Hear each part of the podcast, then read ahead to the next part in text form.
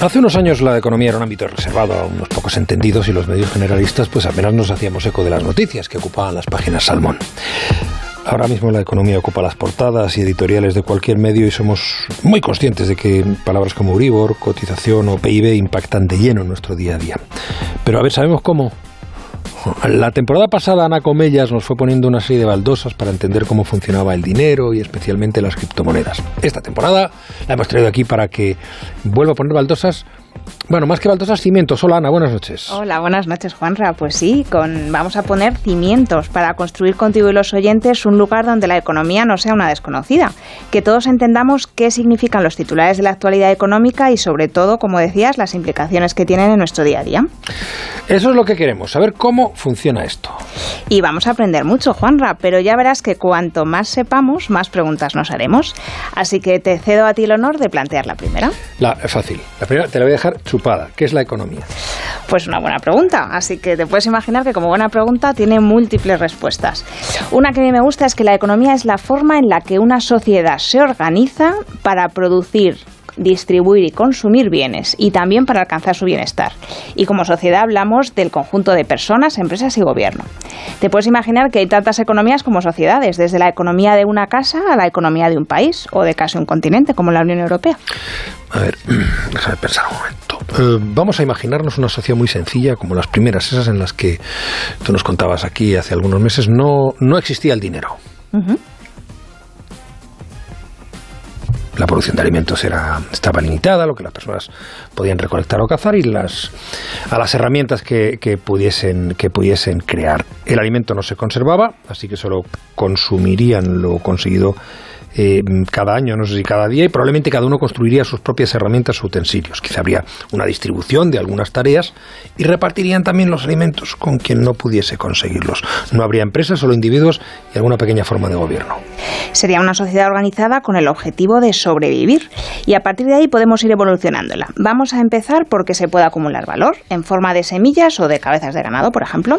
Podemos introducir un poco de comercio porque ahora las personas pueden producir más de lo que consumen y con lo que les sobra con el excedente, pueden comprar herramientas que otros fabrican, porque ya no es necesario saberlo hacer todo, nos vamos especializando. En esta sociedad voy a, necesitar proteger mis campos y mi ganado, por ejemplo, y leyes que resuelvan conflictos con mi vecino. Así que ese, ese gobierno crecerá un poquito y pedirá colaboración a todos para mantener un pequeño ejército, por ejemplo, para proteger todo eso.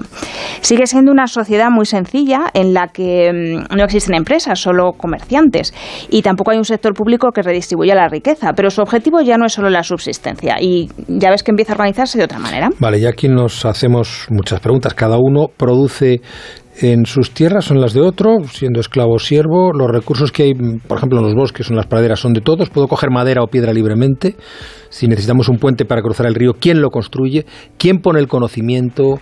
La piedra, el esfuerzo, ¿quién lo paga? ¿El que lo cruza o el que, o el que se beneficia de estar comunicado? Pues la respuesta a esas preguntas, cómo se organiza esa nueva sociedad para poder satisfacer sus necesidades, es la economía. Y a lo largo de esta temporada iremos conociendo diferentes tipos de economía y de momentos económicos que nos pueden parecer un poco lejanos, como este, pero que nos van a explicar fenómenos absolutamente actuales. Por ejemplo, la respuesta a tus preguntas sobre el puente podrían responder también a las que nos estamos haciendo hoy en día con las autopistas de peaje.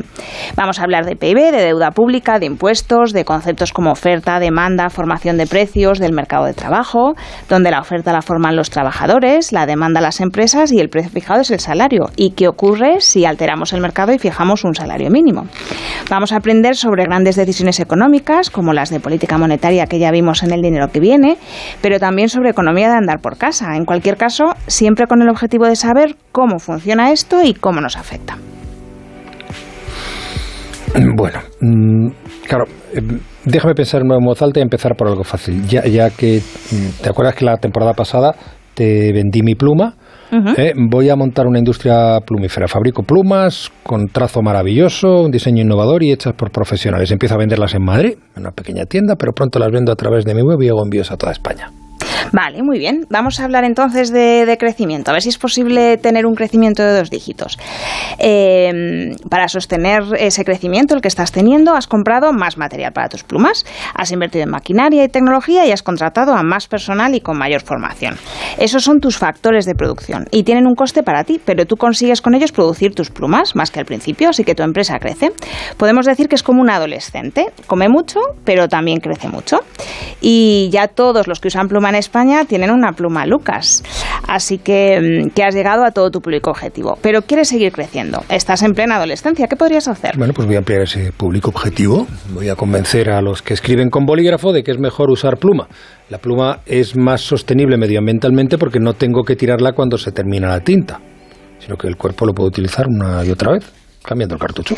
Bueno, pues sigues creciendo muchísimo. Has tenido que invertir nuevamente en tus factores de producción, en comida, pero consigues que todos los escribientes españoles usen una Lucas.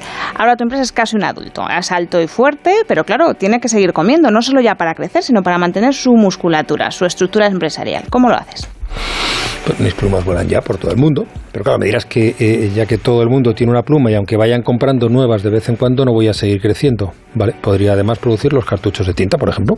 Muy bien, has hecho lo que se llama una integración vertical. Hace ya rato que no te habrá bastado con tus propios medios para crecer, así que habrás salido al mercado para conseguir capital y tener nuevos empleados, nuevas fábricas, nuevas materias primas.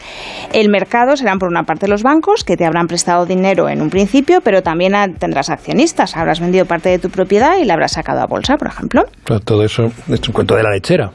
Bien, me gusta. Supongo que ahora me dirás que ya todo el mundo tiene una de mis plumas. Efectivamente, pero seguimos inmersos en la economía de crecimiento y tus accionistas quieren que sus beneficios sigan creciendo a dos dígitos, más de un 10% cada año. Recuerda que el beneficio es igual a los ingresos, las ventas eh, menos los gastos, la producción y la distribución de tus plumas. Vale, si ya no puedo crecer vendiendo más, tendré que intentar que me cueste menos producir mis plumas, ¿no? Puedo investigar e innovar para que la fabricación sea más barata, formando a mis empleados o invirtiendo en una nueva tecnología. Eres una persona, Juanra, pero créeme que pronto todo eso no bastará y tendrás que abaratar el coste de tus factores de producción. Te podrías llevar las fábricas a otros países con mano de obra más barata o menos impuestos.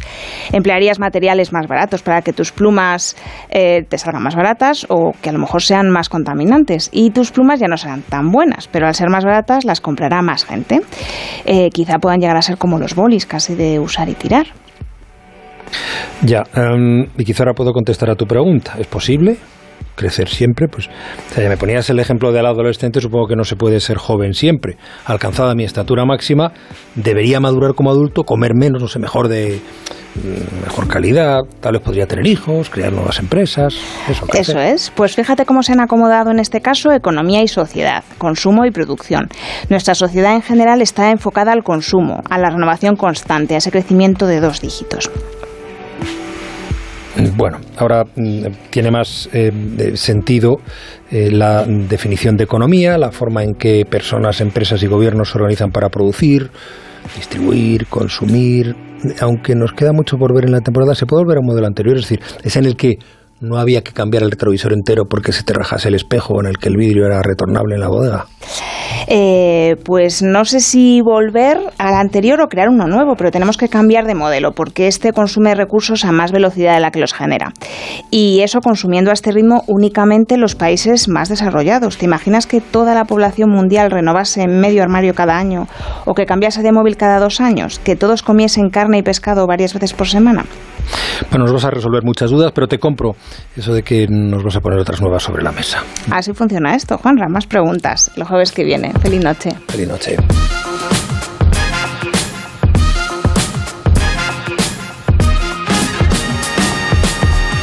Luis Gómez ha bajado por fin la basura. Los Gómez son tan felices como el día que empezaron a ahorrar con línea directa. ¿Dónde va a estar mejor tu seguro de hogar que en línea directa? Cámbiate y te bajaremos el precio de tu seguro sí o sí. 917-700-700. Condiciones en línea directa.com.